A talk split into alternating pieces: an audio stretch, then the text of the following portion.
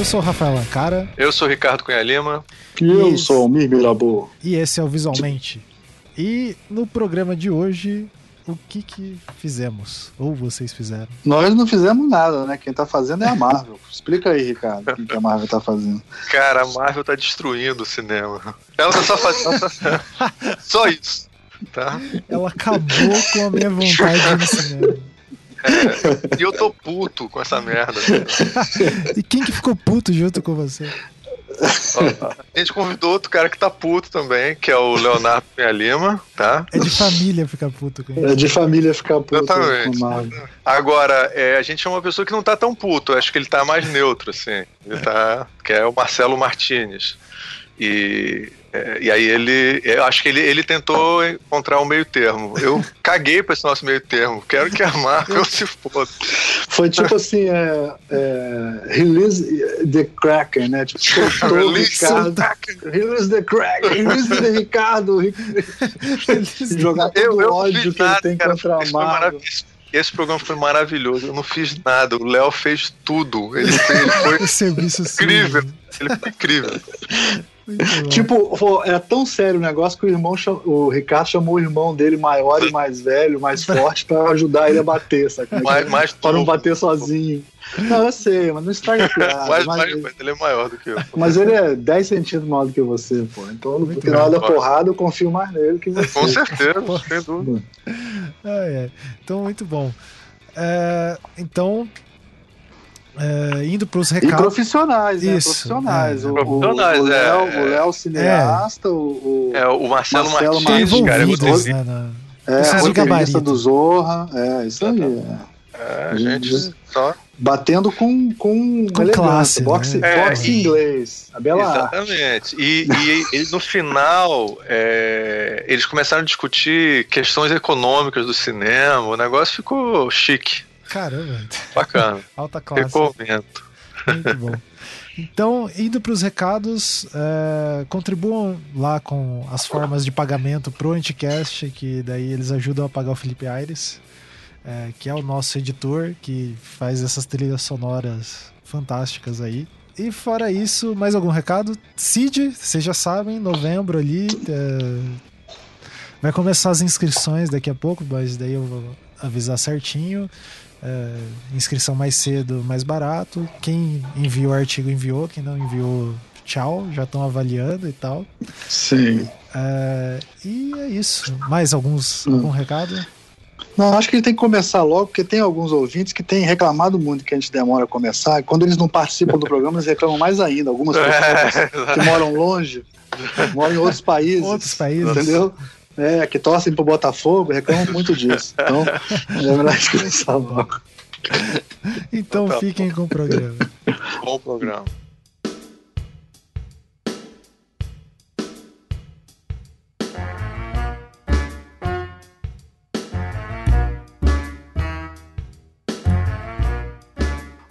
Olá! Aqui é Almir Mirabô, nós estamos no Visualmente e hoje nós vamos falar de como a Marvel está destruindo o cinema mundial.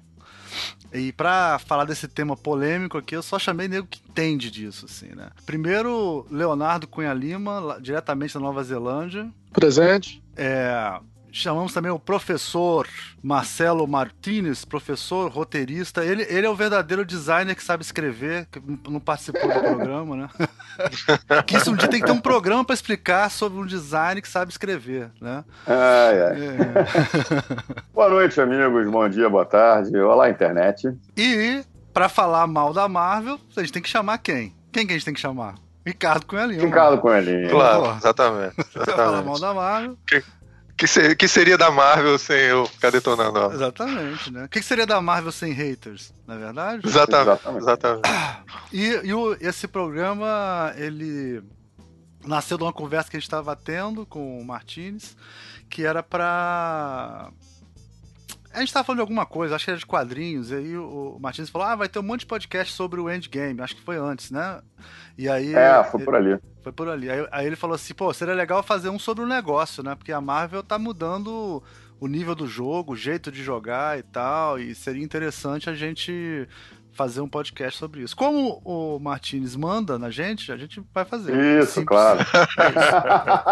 a história é essa, claro. entendeu? a gente respeita. Bem. Ele tem um crachá da Globo, pô. Tá é foda, ah. tem que respeitar.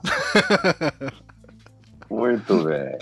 E aí, vamos, vamos falar primeiro. Uma coisa que eu achava legal falar, quer dizer, a ideia também não foi minha, foi do Martins, mas é porque obedeço o chefe, é começar falando sobre essa indústria de spoilers, né? Como foi. É, as pessoas ficaram nervosas com a coisa do spoiler e as pessoas, incluo eu, porque eu paguei. Só contar uma história rápida. Eu entrei para comprar para ver na pré-estreia, meia-noite um, né? E tinha vendido tudo, cara. Tinha vendido todos os ingressos, da, assim, abriu todas as salas, tinha vendido todos, sobrou duas cadeiras na primeira fileira.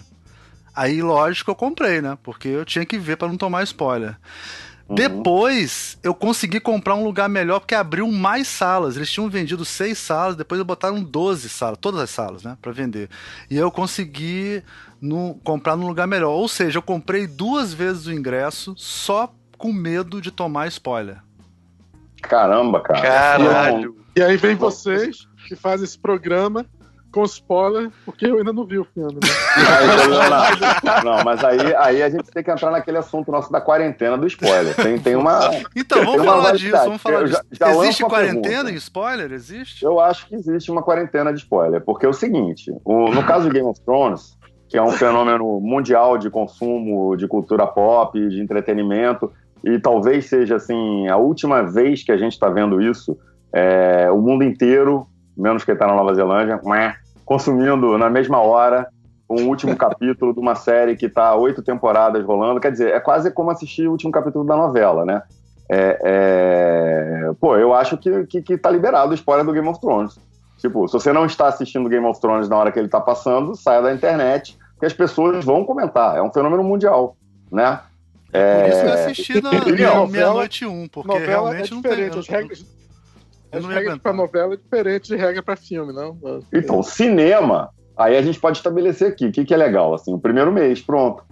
Já deu um mês, já deu quatro semanas pro cara ir lá pra tentar ir e tal, não sei o quê. Não, quem não foi é porque não tá muito interessado. É, é, ainda mais um blockbuster desse, que também era um final de saga e tal, uma coisa construída em 12 anos, 11 anos, sei lá quanto tempo.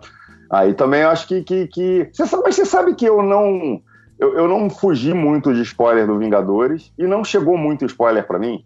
Só foi chegando coisas que eu suspeitava. Mas quantos dias você demorou para assistir? Cara, eu acho que eu assisti semana passada só, viu? Ah, Porque é? eu tava igual. Ah, é? tava tentando, eu tava tentando comprar ingresso assim, falar, ah, vou durante a semana. Qualquer dia que eu chegue mais cedo lá da redação, Vou tentar pegar uma sessão Caralho, de sete da noite. Isso é impensável pra mim, maluco. Isso é impensável. Olha só, eu fui dormir 4 horas da manhã pra tá... Olha só, cara. só pra você ter uma ideia. Eu ah. fui dormir 4 horas da manhã e dei aula às 7 horas da manhã no dia seguinte. É impensável eu ficar uma se... esperar uma semana pra ver um filme desse. Não tem a menor condição. Mas, bicho, quando eu olhava na. Eu, eu ia tentar comprar ingresso, via que só tinha na primeira fila, eu falava, ah, não, não vou. Aí fui deixando. Aí um dia que eu vi que tinha ingresso pra caramba, eu fui. Aí foi que nem você, já tinha uma outra sala aberta, já não tava mais com aquele fôlego da, do, do, do, do das primeiras semanas. Aí a sala tava bem vazia. E ainda assim eu achei constrangedor ficar ouvindo soluços de gordos nerds atrás de mim. Aliás, é, você chorou, cara? Claro que não. Eu não chorei, não, mas muita gente chorou. Agora, cara, foi Muito... super legal. Olha só, eu tenho um filho que tem 21 anos, né? Meu filho, ah. ele nasceu vendo isso aí, né? Ele nasceu, eh, quando ele tinha 8 anos, ele viu Vingança do Sith. E depois, logo em seguida, começou o MCU, né? Então a vida dele foi assistir todos os filmes da MCU. Ele assistiu todos os filmes. Ele não é super fã, mas ele é, assistiu. Verdade. Faz parte da cultura dele, né? Faz, faz parte da cultura pop dele, essa parada. Então, é verdade. É eu verdade. tinha que assistir isso com meu filho meia-noite um, não tinha a menor chance de não assistir essa parada, entendeu? É impossível, é uma experiência, né? E ter ido foi uma experiência, cara. Ele tem 21 anos. 21 ele é muito mais disciplinado que o meu, que fez 13 agora, e que picou a mula e foi assistir com os amigos e me ignorou. E aí, na verdade, a minha preocupação em assistir logo era para não tomar spoiler em casa, porque Entendi. ele ficava, pai, a cena do capitão. Eu vou, cala a boca. Não, não mas tem uma hora que não, fica quieto. Aí eu arrastei ele para ver de novo, entendeu? Porra, mas eu tava com bilhete de ouro do Willy Wonka. E aí né, ele- cara? Olha ele- só, como cena- é que ele não vai um numa porra dessa? Eu tava com bilhete de ouro do Willy Wonka, né, cara? Se ele não vai também, ele é burro. né? E o teu filho deu spoiler um segundo antes. Pô, agora o Stark vai morrer. Aí você. Agora, agora que eu tô lembrando, ele não foi. Ele não foi, fomos eu e minha mulher só. Porque ele ficou, ah, três horas. Ah, eu quero ver, mas demora, tem umas Ele não partes curte- chatas. é, né? eu entendi, é, é. Parte chata nada, o filme é legal pra caramba. Pô, É. não, tem, não tem parte chata, o filme é bem legal. Bem legal. É, eu, eu vou te falar que realmente eu vi todos no cinema, menos dois, que foram esses dois últimos: o Homem-Aranha e a Vespa e, e a Capitã Marvel. Homem-Formiga. Porque eu tava de saco cheio já também, entendeu? Eu já tava de saco cheio. Eu acho que realmente eles acabaram na hora que se fosse.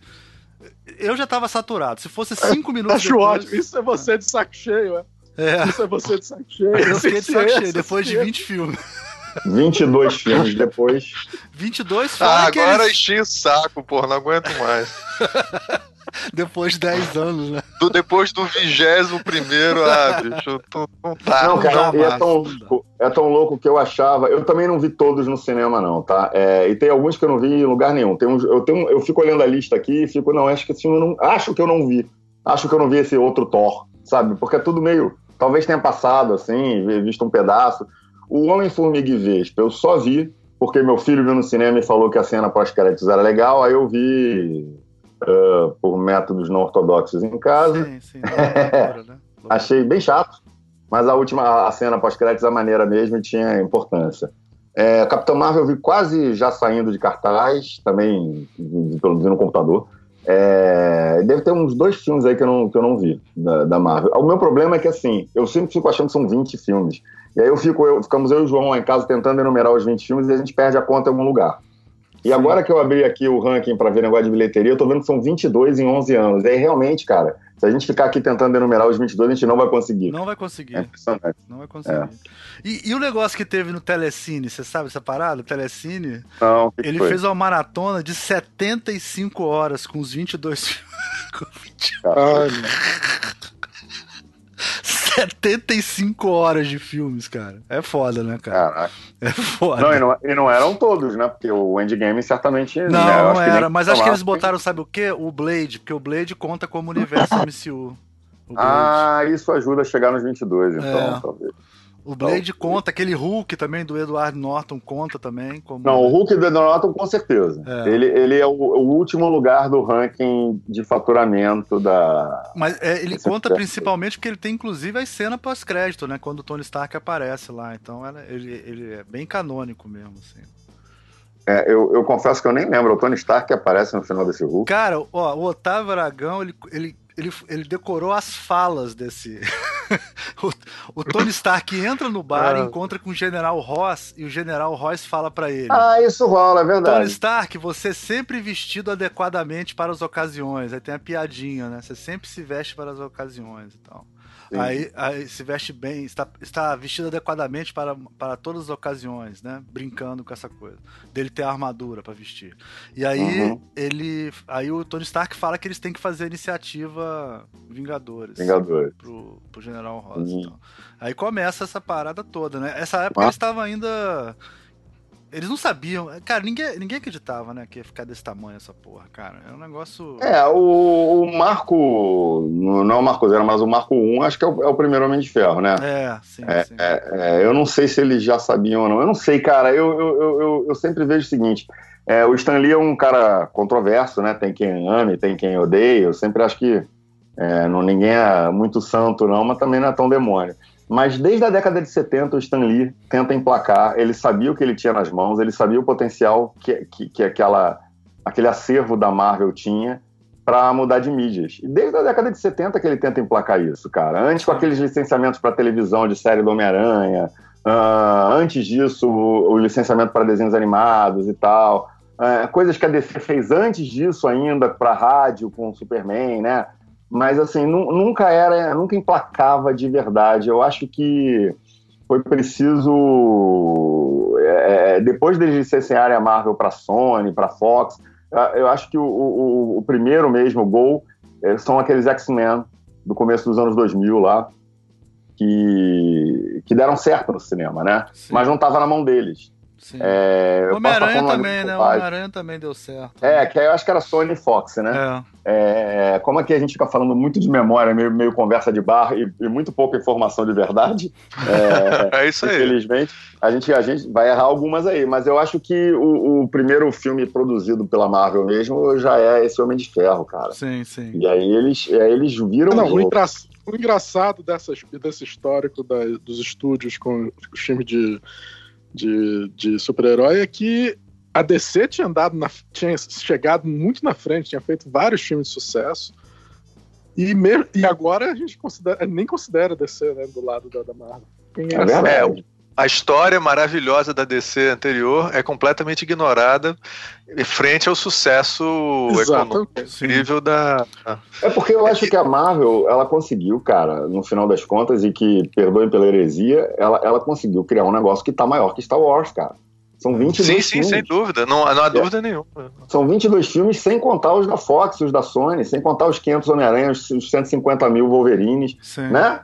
É, é- é- é um absurdo. O Deadpool, que é, que é paralelo, não sei se, se, se entra nessa conta deles. Do, do- é, é um negócio absurdo, cara. É um negócio absurdo. E, e- e é isso que foi a, a- a curiosidade quando a gente estava conversando aquele dia. Falou, pô, a gente podia falar um pouco sobre isso, porque é, eu estava vendo o número aqui, eu estava querendo correr atrás de nú- números gerais. Ah, cara, são 21 bilhões de dólares de bilheteria desses filmes. Sim. E num, É, num o- universo em que você, pô, se pegar o filme de pior bilheteria deles, Sim. é, É, é o faturamento do CPMF no Brasil, é quanto o Brasil investe em, sei lá, em saúde em um ano. Pô, é um número bizarro, né, cara? É, um- É muito bizarro, É cara. bizarro. É muito lucrativo. Se a gente tá achando que o cinema é, é, é, tá com os dias contados por conta do streaming e coisas do gênero, você vê que tem espaço para todo mundo. Olha, tem espaço para todo mundo mesmo, porque a gente, antes de entrar no ar, tava falando do filme da Ingrid, o de Pernas pro Ar 3, que é, tava, tava bem na bilheteria e houve uma quebra de contrato em algumas salas para atropelar e, e abrir mais salas para os Vingadores. Os Vingadores chegaram a ocupar 91% das salas brasileiras no começo. Então incluiu essa quebra de contrato. É, né, no meio dessa história, um amigo meu estava lançando o filme dele totalmente independente, que custou, cara, custou uma berreca que eles tiraram do próprio bolso. E eles foram no trabalho de formiguinha. é, tem uma coisa para você ter um número mínimo de espectadores para renovar mais uma semana. E eles, nesse momento, estão indo para a quarta semana em cartaz, cara. Legal. Qual, qual é o nome do, do filme, você lembra? Chama Baixo Orçamento, BO, do Daniel Ah, Belmonte. legal. É muito maneiro, uma comédia muito maneira. E assim, não é só no Rio, não. É duas, três salas no Rio, uma sala no Nordeste, uma sala aqui, uma Sim. sala ali. Então, assim, tem. é, a, a briga é, é- é- é cruel, você tá lutando contra a sala que tá botando Vingadores, mas assim, encontra-se espaço e encontra-se é, com galhardia um fôlego para tu ir renovando mais uma semana, mais uma semana, mais uma semana. O que eu acho que não dá muito para comparar é um fenômeno Eu acho, como. eu, eu acho que você está sendo um pouco general- generalista, dizendo que tem espaço para todo mundo quando o filme sai. Eu acho que não é bem. Eu acho que o filme que foi que foi passado por cima por- pelo pelo Juggernaut, né? O, essa, essa coisa que foi o, o, Os Vingadores. Vingadores, não, não sei se ele pensa desse jeito, não, cara. É- é- é, eu entendo que, de certa forma, desculpa, meu cachorro tá latindo aqui. Por favor, Opa. Tchê, para! Até parece que vai obedecer, É o né? cachorro comunista petralha dele. É, até parece que vai obedecer. Quem olha assim. É, é, Pede pra Dani mandar foram- o Tchê parar de latir, que é mais possível que ele fique quieto. Essa hora o Dani tá no trabalho. Essa Dani tá no trabalho. Mas Aí. o. Ferrou, então. Ferrou. Ele tá de- descontrolado. Então. Não tem ninguém pra mandar nele, ferrou. Mas, mas o, o- eu acho que pra quem foi passado por cima desse negócio todo, não sei se concorda. Por exemplo, Tarantino reclamou muito da quando ele lançou o último filme dele, aquele é, Hateful Eight, não me lembro qual é o nome em português. Ele reclamou Oito pra caralho Os sobre Oito como, Odiados, como o filme os dele oito. teve dificuldade de, de conseguir passar na época. Não, era, não, era- não sei se era um filme da Marvel, mas era um filme, talvez fosse um filme, um outro, um outro blockbuster desse. E, e esses problemas existem. Eu acho que é, a gente pensa, a nossa ideia tradicional de cinema, realmente uh, se torna um problema, especialmente essa massificação de um filme tomar conta de tudo. Não sei se tem tanto espaço assim, não. Agora, tem espaço em streaming, tem espaço em outros lugares, isso é verdade. espaço vamos, tentar ver, vamos tentar ver quem foi que atropelou Oito Odiados, que eu tô vendo aqui eu... que é de 2015 o filme, é isso? Eu acho que foi Star Wars, tenho quase certeza. Tô é, eu acho que foi Star Wars, foi isso. Pode ser. Foi Star Wars, tenho quase não, certeza. Mas, mas, mas Léo, Léo, eu concordo com você, cara, mas o que eu tô querendo dizer é o seguinte, é que eu acho que esses enormes blockbusters. Talvez a gente tenha que criar um termo novo para eles, porque eles são mais do que blockbusters já. Né? Não, eu e é, Ricardo é... criamos. Qual que era, Ricardo? Que era Neighborhood Poster. É... Neighborhood Ah, você falou, é, você sugeriu que era uma. Não tem arrasa quarteirão, dele é, é arrasa o bairro. Arrasa vizinhança, Neighborhoods. Neighborhood Buster. A gente ficou, é, Galactus Busters. É, não, no caso do Brasil, no caso do Brasil, arrasou o país, né? Porque é. foi 80% das salas, isso não é mais 90, 90. É. 90. Eu quero dizer aqui, de forma polêmica, que eu não sou contra ocupar 90% das salas. Por quê? Eu acho que é um fenômeno estanque, é estanque, mês que vem volta ao normal, e aí vambora. Eu, o que eu, Cara, o que eu não faria é... era lançar o filme nessa época, né? Sim, pô. mas é foda, né, Martins? Porque, pô, imagina, você marca um show no dia, sabe como é que é? Sei lá, qualquer coisa que você mandar fazer, você tá fudido. Vira tipo um. Sei lá, cara, um carnaval fora de época, como diria o Caruso, né?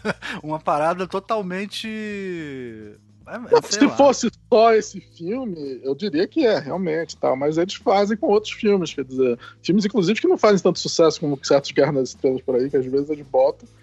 E aí dizem, ah, primeira semana fez, bateu o recorde. Sim, mas tava em 90% das salas. Se não bater esse recorde na primeira semana, é, não, que não vai bater mais. Eu, eu, eu, ó, eu não sou contra a cota de tela de filme nacional, sou, sou, não sou contra nada, mas também não sou contra a, a, você chegar arrebentando e, e, é isso, é um fenômeno pop mundial, cara. Tem demanda, eu, eu, né? Tem demanda. Né? A, gente, a gente costuma ficar muito em cima da, do dono da cadeia do Cinemark e tal, não sei o quê, mas o cara que tá no cinema na cidade pequena lá, que tem uma salinha, ele também quer, quer brincar um pouco disso, ele quer poder ganhar esse dinheiro também, entendeu?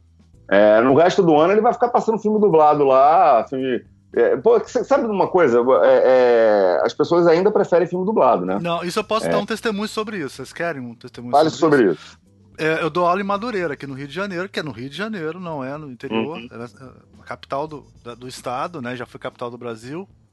E lá todos os filmes que passam são dublados. Todos. Sim. Todos os filmes que passam dublados. E esse filme do, dos Vingadores, eu, eu dou aula segunda-feira, às 7 horas da manhã, que nem eu contei para vocês, né? Todos os dias eu dou 7 horas da manhã, mas segundo também. E aí eu cheguei lá às 7 horas da manhã, dei aula até às 9, desci e tirei uma foto na frente do cinema onde tinham 500 pessoas esperando para assistir Vingadores, porque segunda-feira custa só 5 reais, então é muito mais barato. Pô, maneiro, hein? É, então tinha 500 pessoas esperando para assistir Vingadores uma hora da tarde na fila. É, foi, é, foi a primeira vez que eu vi uma coisa que só acontecia quando eu era moleque, que era aquelas filas. Eu me lembro da fila do Superman, sabe como é que é? Que eu fiquei quatro horas na fila para assistir Superman com meu pai, sabe? Essa, essas filas que tinham gigantescas nos cinemas. Os cinemas eram grandes, né? E tal. Então, cara, não é, dá pra isso, não achar legal que... isso. Cara. Não dá pra não achar. É, é legal, é legal. É legal. Agora, a gente tem que criar mecanismos para que os outros tenham chance também. Mas assim, é, eu não, sabe, é, é, é meio uma, uma, uma, uma balança difícil aí. Ah, então por um então você está defendendo o quê? Que não pode ter 90% das salas?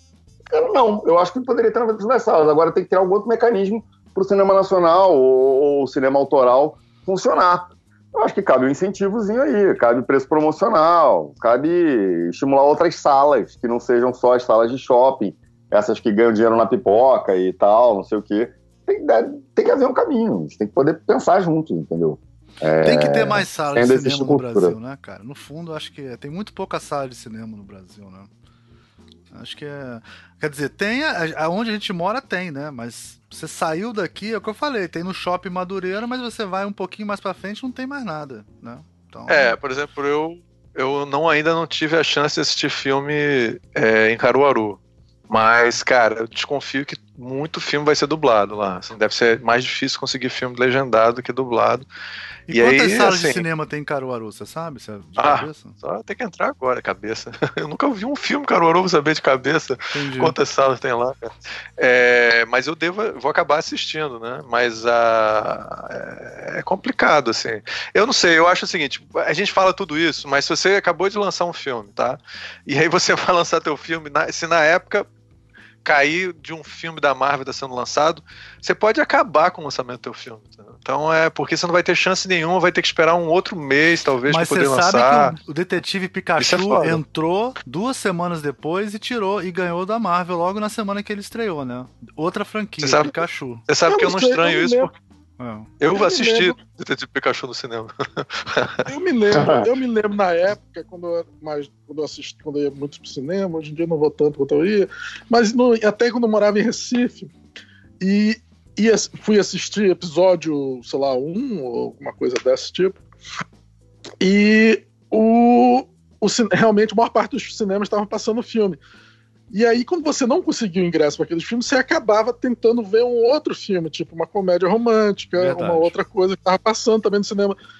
Isso dá bilheteria para os outros filmes. As pessoas, vão- se a pessoa vai para o cinema e não tem o ingresso, muitas vezes escolhem ver outro filme. Verdade. Então, você vai no cinema onde só tá passando um filme, é meio absurdo para a indústria de cinema total, porque não oferece opções para as pessoas que estão saindo para o cinema. Mas eu entendo que existe, esse caso talvez seja um caso, um fenômeno especial, mas eu não acho que, como regra geral, é uma coisa saudável isso, isso assim, porque tem o, a- o ir para o cinema e de repente chegar lá, não ter o ingresso, você tem que op- op- opinar para outras opções de. Especialmente se tiver opções, né? Porque muitas vezes hoje em dia não tem. Você- ou você vai ver um blockbuster ou outro blockbuster, não tem. É, É, est- estranhamente, viu, Léo? Eu tô com vários exemplos disso. Eu fui pro- com a Cris pro cinema e aí não tinha nada de querer ver um filme e assistiu é, Uglyville. Acho que é o nome do filme, cara. E eu Sei. nunca na minha vida iria ver essa porra desse filme, que é um desenho animado pra criança. Eu cheguei lá, o cinema tinha 10 pessoas no cinema espalhadas, assim, com, e- com- incluindo crianças entre as 10 pessoas. E assim, eu senti que o cinema era Crianças só pra mim. putas porque o Vingadores não tava passando. Exatamente. exatamente. Porque o pai deles não ficou a madrugada inteira acordada pra comprar o bilhete dourado Porque do... eles já tinham visto e não dava. não- o pai não queria ver de novo. Assim, foda. Agora, uma coisa eu devo admitir, cara, eu, desde o Senhor dos Anéis, eu tenho um asco de ir pro cinema em pré-estreia ou estreia, porque o povo às vezes não age direito. E aí ficam falando e eu começo a ficar puto com o público e é, não gosto mais não. cara. Cara, enche o saco mesmo, sabia? Enche o saco. A minha sessão vazia dos Vingadores, eu já tava querendo matar um daqueles. Porra, uns- só, só, só homem de 30 anos chorando. Pelo amor de Deus. Pelo amor de Deus. É. Ainda bem que você não foi ver com o O problema Almir. ainda vai, pô, porque ele tá participando amor do de Deus. filme realmente, tá? Não tá, não tá sacaneando o filme nem nada. Tá? Pelo só pra Deus. deixar bem claro, eu não chorei, tá? Vou pro Ah, mas aqui claro que chorou. que eu não é chorei, chorou? tá? Eu não Chorou, acha que internamente? Chorou internamente. Não, Eu- você chorei. acha ó, que alguém vai acreditar nisso, meu amigo? Mas eu Você- segurei na mão do meu filho uma hora, entendeu? Você chorou Ah. naquela hora das assinaturas dos atores, com aquele, Puta que pariu, cara. aquele efeito Stoner Ah, lá. então vamos começar chorou. com os spoilers em cima do Léo. Léo, o final desse filme é a coisa mais brega que eu já vi na minha vida. Sem sacanagem. É uma mistura de propaganda do Ricardo Eletro com a, é, a- é, seleção brasileira campeã do mundo, cara. É uma parada muito, muito brega, cara. Que é só. É draga demais. Eu é vou te contar porque você não vai nem sacar isso. Você não vai nem sacar tanto porque você não, não curte. Mas é tem uma coisa icônica que é quando o Homem de Ferro tava na caverna fazendo a primeira armadura, ele fica martelando a armadura com muita raiva uma hora. É uma cena icônica, tá? E aí eles botaram o som do Homem de Ferro martelando essa parada do primeiro filme e fizeram um, CG de PlayStation 3 mostrando imagens no fundo, em perspectiva, como se estivesse passando dentro de um cinema, assim, do- dos outros heróis, e cada herói vinha e assinava o nome, tipo assim, Chris Hemsworth, que Robert pariu. Downey Jr., sabe qual que é? Não, Aparecia quer dizer, a não- assinatura. ele não assinava, aparecia a assinatura É. dele, né? Tipo a assinatura de gol da É. Copa, né? É, tipo a Não, assinatura senão o de Léo tá da Copa. imaginando que o cara tá escrevendo na tela lá. Não, se ele tivesse assinado, tinha sido bom gosto. Da, seria o mais bom Seria gosto da melhor parada, que é aquela aparecer assinatura igual a- 3D horrorosa, um negócio Caralho, assim. cara. Assim, Não, isso porque os caras têm dinheiro para assim, Tem. mandar cons- construir geneticamente um, um, um designer tipógrafo para fazer aquilo. E eles fizeram aquela bosta. Assim. Cara, Caralho, é cara, muito- parece aquele, aqueles screensavers em 3D que ficava girando. lá. Isso, Nossa. cara, é muito ruim, cara, aquilo. Meu Deus do céu, Aquilo é cara, é horror. muito ruim. Eu não sei Ele quem teve aquela ideia, cara. Nem sei quem teve aquela ideia, cara. Nem no Oscar é tão brega assim. Nem no Oscar. Aparece, quando Não, aparece o os mortos, não aparece os mortos, eles vão assinando, assim. É. É, nem no Oscar é tão brega, cara. Muito brega, muito brega. Muito bem. Mas vem cá, Vou então. procurar internet. Mas vocês, cê- vocês é, realmente acreditam que isso agora é o Neighborhood Buster mesmo? É mais do que um blockbuster? Vocês acham isso? Cara, Eu acho que com o cinema ficando cada vez mais, é, na realidade, só tendo o mundo do... A gente quase que fala de cinema como existe um... O, o blockbuster virou um, realmente um, um gênero em si. Dentro desse gênero, é, não só um gênero, um tipo de cinema, né? Que todo mundo vai assistir só aqueles tipos de filme. E dentro desse gênero, ele é um, um super blockbuster, então você pode ser. Então eu acho que sim, acho que é uma coisa nova, é, o- é o, o que Hollywood está querendo, né? Não estão mais querendo fazer um filme bom, estão querendo fazer um blockbuster. É, aí eu acho que tem uma questão que a gente pode já né, começar a colocar, é, que é o seguinte. É, é isso. é- pode parecer boba essa pergunta, cara, mas assim, é isso que a gente está querendo mesmo? É assim, a gente está querendo que o cinema vire isso. Então, assim, é para isso que, pô, a gente se interessa por, por a questão é tal, assim. cinema. A questão é o cinema sobrevive sem isso é, dentro do mundo onde existe Netflix e outras coisas, outras opções de. de É, porque de- agora, para você ver filme mesmo, você tem que assistir Netflix, né? Não, você tem Bom, que é, sentir. que primeiro vale a tem que de decidir se Netflix é cinema, né? Não, porque o Netflix ele não. Ah, Primeiro tem que decidir é se. Netflix é Netflix cinema.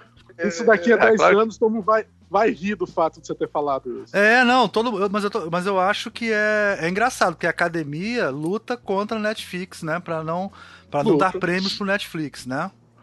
Todo É a reserva de mercado. A reserva de É mercado uma lá reserva existe. de mercado, mas eu concordo com você. Daqui a cinco anos. Daqui a, acho que nem daqui a, daqui a três anos as pessoas vão rir disso. Netflix vai ser cinema. Talvez cinema vire essas redes que tem de compartilhamento de filme, né? Não sei. É uma nova maneira de divulgar. Mas, mas aí a gente volta pra, pra, pra história lá da abertura do Game of Thrones, cara. A gente a- não apostaria.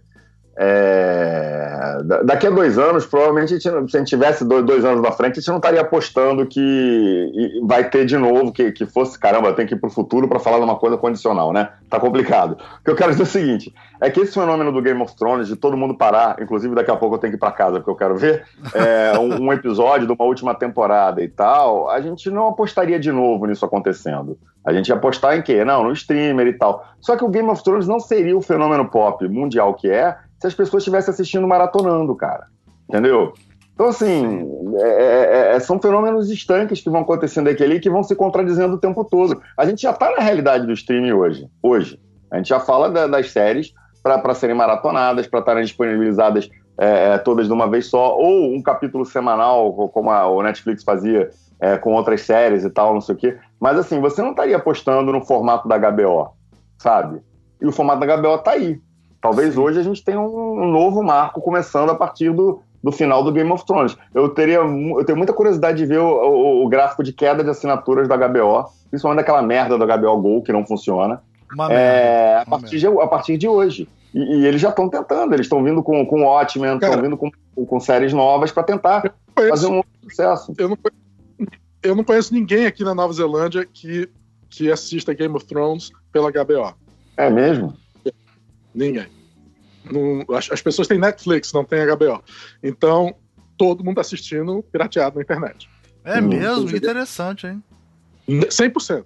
100%. Até porque se passa depois, agora sem sacanagem, querer sacanear. Até porque se passa depois é melhor pegar o pirata mesmo, o stream, o, o- o ao vivo, né? Que tem um que passa que é online ao É. vivo, né? E, tal. É, exatamente. É verdade. É, pode É ser. verdade. E não precisa de legenda, não precisa de le- Não precisa de legenda, todo mundo né? fala inglês, é verdade. É, interessante É, e, isso. tem- e tá cheio de novas apostas para os novos Game of Thrones aí, né? É, tem Senhor dos Anéis, tem um- um- uma prequel dos Stark do próprio Game of, do universo expandido do Game of Thrones. Ah, tem, o West, é, Westworld, Westworld ser- era, era, pra, era pra tentar e não conseguiu, né? É, mas o, aí o, essas coisas, né, cara? Essa, essas, essa, essa, como esses sucessos absurdos, é, você tentar fazer de novo é, é quase impossível, assim. É, é mas o que nos leva... Marvel, né, pelo jeito, a não ser a Marvel, né? Tá não, mas o que nos leva a esse próximo ponto, porque também é, é um final de ciclo esse último filme da Marvel. É. é, é eu, eu não. Fazendo aquela futurologia barata mesmo, chutão, assim, eu não acredito em bilheterias fantásticas daqui para frente, também entendeu? Não. É, é, claro que, sim, se você indica que você vai ter. Uma, uma, coisa legal desses 20 cacetada filmes da Marvel, 22 segundo a contagem aqui que eu tava, é, você fez filme para todo mundo. Então você fez os filmes que todo mundo quis ver e você fez filmes um pouco mais nichados, mas que faziam parte desse universo, então obrigava uma boa parcela das pessoas a assistir também, porque queria ver como é que isso se costurava e tal. E você vai vendo as bilheterias e tal, e, e os formatos. Por exemplo, eu acho, eu chutaria que o Ragnarok não tá na, na, na, na, na lista dos queridinhos, assim, dos, dos, que mais fizeram dinheiro, entendeu? É, mas foi um dos que eu mais gostei porque juntou justamente a parte galhofeira da coisa e tal. Divertiu horrores vendo. Assim como os Guardiões da Galáxia. E eu acho que eles já, já sacaram isso e já juntaram os Guardiões da Galáxia com Thor para esse final dos Vingadores aí. Então talvez você tenha uma franquia aí de aventuras do Thor com os Guardiões. Sim. E, né, e é um caminho, é um nicho. Agora, repetir essa, é, é, é, essa preparação que você faz em 20 filmes para chegar nesse último filme de três horas e conseguir entregar tudo que os fãs queriam, todos os finais de arco possíveis, todas as participações possíveis, é, é, é, é um arrasa planetas aí, como a gente está falando, que dificilmente vai se repetir, né? É, eu acho que não se repete, não. Acho que foi um fenômeno isolado e ninguém vai ter mais paciência 10 anos de acreditar que vai dar certo também. Eu, eu, eu tenho uma Pô, o segundo que eu, que, eu falo, que eu gravo de Vingadores é a segunda vez que eu vou falar do livro da verdadeira história da ficção científica do Adam Roberts, né? Ele fala uma coisa muito legal. Ele fala que tem três franquias, Doctor Who, Star Wars e Star Trek, que elas sobrevivem graças a um universo criado pelos fãs, um universo expandido criado pelos fãs, né? E depois aconteceu de novo com Harry Potter, né, e tal. E aí ele tem uma teoria interessante sobre isso. E, e, e nesse sentido, a Marvel foi a única que conseguiu capitalizar o universo expandido totalmente. Assim, ó, tem série de TV, tem história em quadrinho, tem livro, tem filme, é, eles, eles conseguem botar essa visualidade, né, de esse, da, do MCU em todas as mídias possíveis e imagináveis e ganhar dinheiro pra caralho em todas elas, assim. É como se eles sacassem o que, que é fazer um universo expandido de uma mitologia como ninguém antes, ninguém nunca antes tinha sacado. Talvez só a Disney, porque nem Star Wars conseguiu fazer tão bem. Star Wars funcionou muito a, a reboque dos fãs também, que nem Star Trek, né? Tudo isso. eles não, eles conseguiram sugar tudo dessa porra, cara. É impressionante. E chegou ao ponto de o Loki vai ter uma série num canal próprio da Disney. Olha que doideira, cara. num canal próprio da Disney vai ter uma série Visão e Wanda, que são personagens secundários. Gavião Arqueiro e o Soldado Invernal lá, né? O Bucky. E. Qual outro? São três. E o Loki. São três séries que nascem desse universo para existir dentro do, do canal de streaming da Disney. Cara, e eles podem fazer uma porrada, eles podem fazer a infância do Tony Stark, sabe como é que é? Eles Cara, é, aí, é, é, é, é, coisa que a DC também faz muito, ela tira para todos os lados e faz versão para as meninas das super-heroínas, versão para as criancinhas Sim. do não sei o que, versão né? Batman mangá, Batman e, e, e, abre tudo, né? Mas Parece como, mas indústria, como indústria, ninguém fez igual a Marvel. Acho que esse é o diferencial. Não, cara, Ninguém amarrou essas pontas. E, e, e mais, né? Assim, é, me perdoem os, os, leitores e fãs, assim, o Gavião Arqueiro não, não serve pra nada. Né? É, serve e, e, eles fazem dele nesse filme, nesse último filme, foi mal aí, Léo. É, eles fazem uma, eles gastam uma grana e um tempo para fazer uma sequenciazinha para ele lá, para repreparar o personagem para ele voltar, que é incrível. É talvez a parte que eu mais gosto do filme. É Sim. É aquela, aquele plano sequência com aquela câmera que vem do teto pro chão lá, não sei o que, do Sim. Japão, cara. Dele de, de, de, de, caçador de recompensas. Não, ou, e ele matando aquele cara que faz todos os samurais da, do cinema mundial, né? Ah, é o samurai. Aquela cena, aquela cena é muito legal, cara. Aquela, aquele, aquela sequência do filme é muito legal. E ela ah. só serve para você recolocar o cara na, na galeria dos grandes e levar a história para frente, né? Porque a, a, Marvel foi muito malandra nisso, cara. Ela, ela, o que ela faz com o Capitão América nesse filme também, ela coloca o Capitão América parelho com o Superman. Na, na, naquela função de grande herói da, da, da, de todos os tempos, de nobreza e etc, Bom etc, herói, sabe? É verdade. É, eles Paladino, recuperam isso. É, é. O, o paladino da, da, da parada toda. E, e, e, eles prepararam isso muito bem, cara. Agora você falou que o, o, o Gavião vai ter uma série com quem? Com não, Chato, não, o Gavião não. Esse Ga... não É o Gavião não, desculpa. É o Visão com a Wanda. Ah, o bom. Gavião eu falei errado, é o Falcão. O Falcão com o Buck. O Falcão é, é o Facão. É Falcão o nome dele, né? Falcão que, que vai ganhar um belo aumento. Vai ganhar um belo aumento no final do. É. é o Falcão, eu falei errado, não é Gavião, não, é Falcão. Não, porque o, Soldado Invernal eu não entendo. Eu não consigo entender qual é a graça do cara que tem um braço robô e uma, uma arma. Não, e não quando ele vai lutar, ele luta com a arma, né? Não usa nem a porra do braço robô, né? O pior é isso, né? Tipo, ele é um super um soldado. Um PM do Rio de Janeiro poderia fazer o que ele faz. um PM com fuzil poderia fazer. Não entendo. Ia ser, ia ser mais malandro. Toda vez que ele aparece, eu lembro daquele cara da Record, da Natureza Selvagem, lá, aquele Richard, que fica Sim, abraçando tartaruga Mas você sabe, cara, que ele é um super símbolo sexual, né? As mulheres acham ele de outro planeta. Ele é, é considerado o cara mais bonito do MCU todo, é o Soldado Invernal. Então, então eu até pareço um pouco com ele, não sei se você já notou o meu cabelo. Não, assim, claro, eu já notei, sim. Você, Na eu, hora. Assim, olhando, você... Você bate e você fala assim, caralho, é o Já falei, Ó, já comentei isso. Vou dar, vou, vou dar, mais um dado aqui numérico, é, é, que é para o Léo ficar mais puto ainda. O, o, o, olha só, os últimos dois filmes da Marvel, o Guerra Infinita e o Ultimato, eles foram feitos ao mesmo tempo. Então, o custo total deles, dos dois juntos, foi de 400 milhões de dólares, que é dinheiro pra caramba. Mas você fez dois filmes.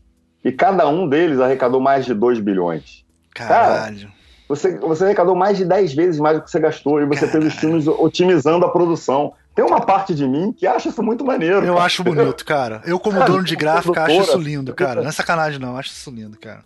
É o sonho Você do dono amarrou os contratos é. dessa galera toda para 10 filmes, cara, dando bônus de bilheteria e tal, não sei o quê. Você amarrou todo mundo. Pô, aquela cena do. Uh, não quero dar spoiler, mas assim, que, que você junta todo mundo pra um último adeus ali e tal, pra um velório.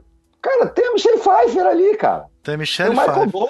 Pra aparecer dois segundos, tem a Michelle Pfeiffer. Eu não sei se eles foram todos gravar no mesmo dia mesmo ou se tem um cromazinho ali, porque passa, só viu o filme uma vez, passa meio rápido, mas me parece que eles estavam ali, entendeu? Sim. É muita tiração de onda. Você não, é, o, os contratos. Apoio não ah, velho. O cara, o cara mais importante deve ser o cara que escreve esses contratos, né? Deve ser o cara que negocia os contratos com os atores, né? Deve ser um cara muito foda, né? Porque e com muita liberdade para negociar isso. Você imagina ele negociando com o Robert Downey Jr.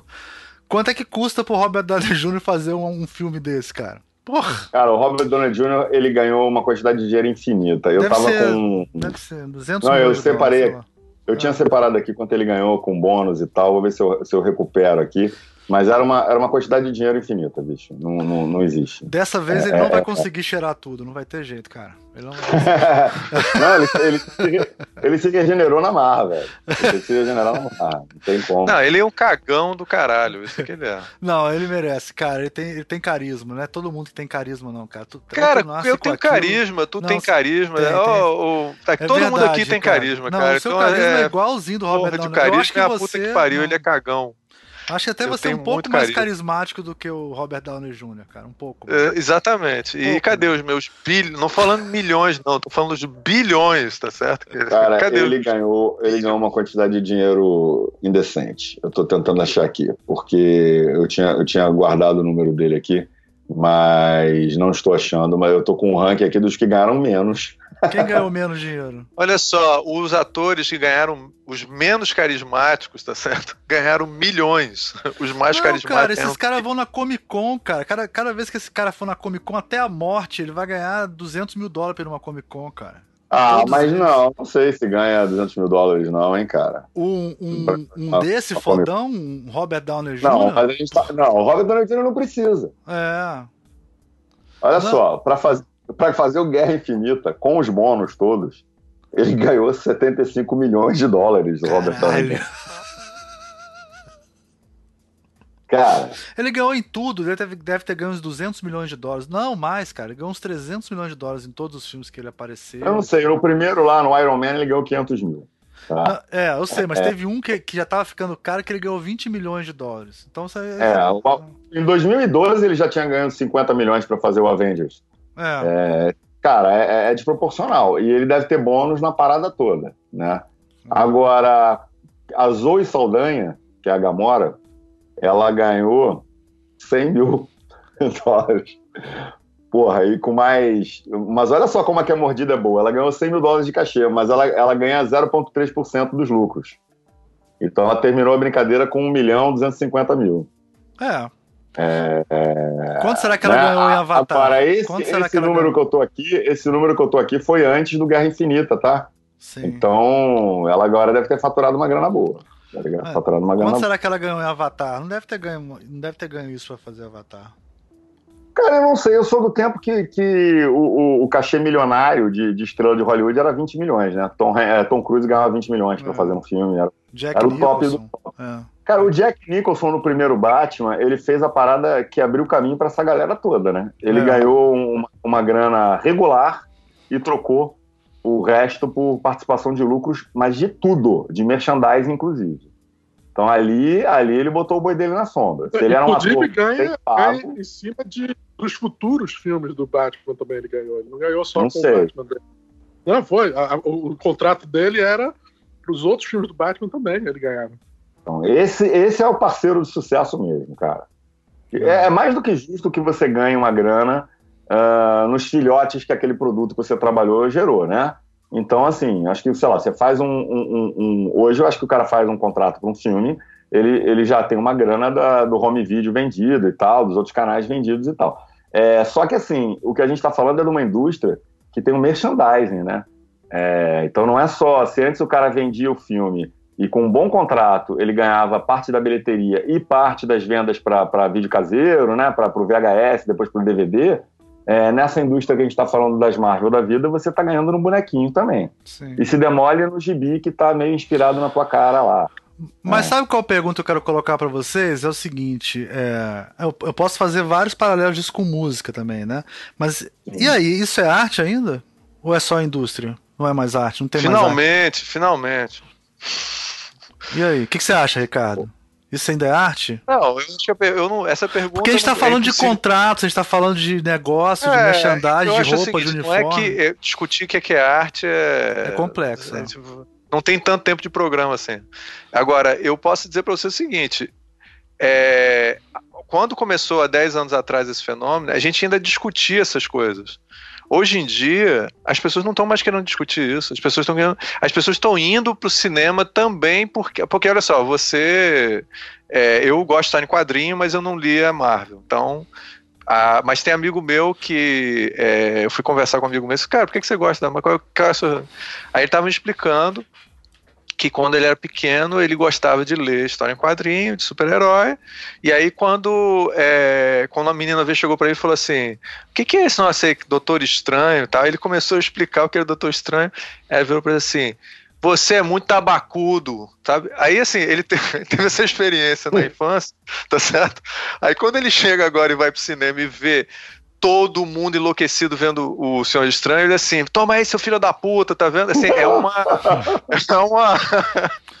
é uma maneira de consertar a infância dele, tá entendendo? Assim, é uma coisa incrível, tá? É a vingança Agora, da criança de 12 anos dentro de você. Né? Exatamente, totalmente, cara. Assim, é uma coisa incrível. Eu não tenho essa relação com o filme, tá? Mas hoje em dia todo mundo tá louco para ver o filme e as pessoas vão ver em parte porque o filme é um puta filme de sucesso. E agora, assim, virou essa discussão, assim, é, a gente via Guerra nas Estrelas só porque era um filme de sucesso ou também tinha, é porque era um filme legal, era bacana, interessante. Eu acho que, assim, as questões estéticas não parecem não interessar mais, assim, a gente tá... Mas eu acho que elas permeiam, cara cara. É, é, é, aquela nossa velha discussão. O design gráfico é arte? É, pra, é, como é função, não. A função é, é, uma, é fazer uma comunicação. Uma comunicação gráfica. Cara, mas, mas aí. É, desculpa, fala uma comunicação para voltada para venda ou para informação ou para seja o que for. Agora, eu posso tirar aquilo Falando... do contexto original onde ela foi criado e, e alçar aquilo à categoria de arte? Pode. Eu poderia estar no museu vendo várias daquelas peças né? Então, quando... o, os créditos finais desse filme também é design gráfico de arte. essa foi cruel, essa foi boa. Essa, exatamente, essa exatamente. foi foda, hein? Essa foi foda. É. eu acho que a gente tem, tem arte aí, sim. Tem, tem bastante arte até. É, porque você pensar que tem gente que. Distância, é. Não, desculpa, desculpa, fala. Não, não, eu acho que com mais distanciamento, né, com o tempo, é, isso faz parte de um, de, um, de um, momento cultural, de consumo, é, de massa. É, mas, mas tem ali elementos.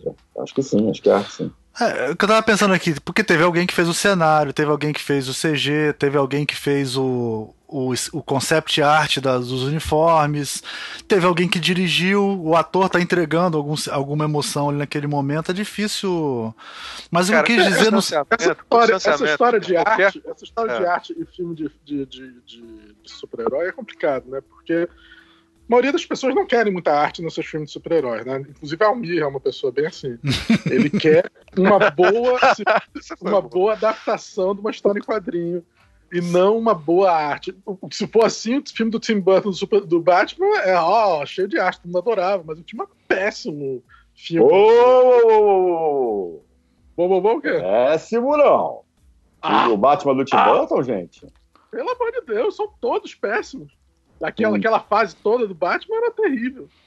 Não, o primeiro e o segundo eu acho, eu gosto. Eu não gosto do Batman Robin, essas coisas. O que no filme? Só a Mulher Gato, eu só boto Mulher Gato. Pô, a Mulher Gato é sensacional, já valia o filme. Mulher mas... Gato e Pinguim são Pinguim ótimos. maravilhoso. É. Visualmente é incrível também. Talvez o melhor é discutível se não é o melhor Coringa também. Mas o Coringa mais fiel de quadrinhos, não com certeza. É aquele Coringa do Jack é, Pois é, pois é. Fi a fidelidade ou é a arte que a gente tá discutindo? Não, mas eu acho que. Mas, mas, mas inclusive é pouco fiel demais. Ele, ele cria. Ele, ele criou um mundo novo ali, visualmente. É, tem aquela assinatura Tim Burton começando ali a aparecer mais, que depois é, passou a ser usada até cansar a gente, né? Porque qualquer coisa que o Tim Burton vai fazer, ele vai fazer naquele nível é, exagerado. Mas o, o, Batman dele talvez não seja a melhor história do mundo. Eu, eu, acho que, como filme, eu me lembro de sair um pouco decepcionado, assim, de ter ido ver logo na estreia. Falar, cara, eu queria gostar mais do que eu gostei. Mas não dá para negar que visualmente é incrível, pô. O filme é muito maneiro. É, ele inventou esse Não, o filme é maneiro, mas. É exatamente mas, cara... isso que eu tô discutindo que tinha mais arte do que, do que, do que qualquer outra coisa. Mas a gente vai ficar falando de, de gente derrotada, porque DC é uma derrota, né? A gente tá falando dos vitoriosos aqui. Né? Não, é isso que eu tô dizendo, exatamente. É, vocês estão mudando de assunto? É, eu não tô entendendo que vocês estão mudando de assunto. A DC, tradicionalmente, dá mais importância pra arte do que, do que a Marvel, né?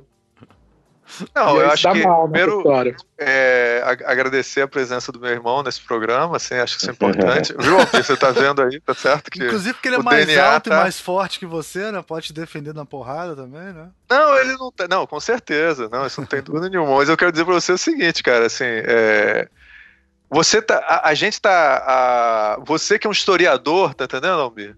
Tá? Você tá, tá vindo com esse discurso de que, porra, o, o pequeno, não, o cara que tá preocupado com arte tal, o que importa é o mais forte. Cara, assim, eu sei que você tá falando de sacanagem, mas assim, mas tá virando esse discurso, eu acho. O cinema não tá. Agora o, o discurso é esse, assim, as pessoas estão preocupadas Sim. com isso. Guerra nas Estrelas tem culpa nisso. Foi o primeiro a inventar esse negócio de super blockbuster, e agora virou um, uma, uma, coisa que um bicho que, que tem uma vida própria, assim. E é, agora não, as pessoas é de que o bom o Donald Trump é bom porque ele ganhou as eleições. Pronto. É, exatamente. Mas ele, ele ganhou menos votos, né? Mas ganhou, porra! ele ganhou roubando, inclusive. Você tem que respeitar. É assim ainda. mesmo. Quem, quem quer. o mundo é, assim. É, o mundo é duro. O mundo é Você assim, tem que aceitar. Tá ok, tá ok. Exatamente. Não, mas é exatamente isso que eu queria puxar com esse tema, que é o seguinte: é, esse super blockbuster, né? É, eu vou até contar pro Marcelo isso. Hein, Diga. Hein, Martins? É, a gente tá trocando umas mensagens no grupo do Cine Visualmente e tal, né? E o Léo tá passando vários filmes de ficção científicas pra gente assistir. A gente assistiu lá o Prospect, que foi traduzido por, com um nome maravilhoso em português para Riqueza Tóxica. Tô vendo, tô vendo. é prospecção, eles botaram riqueza é, tóxica. Garimpo. Eu tô vendo. Né? E, Seria e, e é, um, esse filme me interessa muito, mas eu confesso que eu dormi vendo ele anteontem e tem que retomar. Vê de novo. É, de no novo, Netflix, é né? É Netflix. Ele É, nasceu Netflix, de, um, é. de um curtazinho do- da Dust. Exatamente, Isso. e me interessa, na verdade, muito a plataforma do Dust. Eu tenho estudado esses Ah, então vamos gravar um programa sobre isso, porque eu também estamos assistindo Bora. Dust direto. É, e, cara, uma parada feita pro Instagram, cara. É, tem, um, tem, um outro, tem uma outra plataforma aí também, irmã do Dust, se chama Alter, que é de Facebook, de curtas de terror. Que Então tem uns legal. formatos alternativos muito interessantes. Que legal. Explica, explica só rapidinho o que é, que é o Dust para as pessoas, porque as pessoas estão perguntando.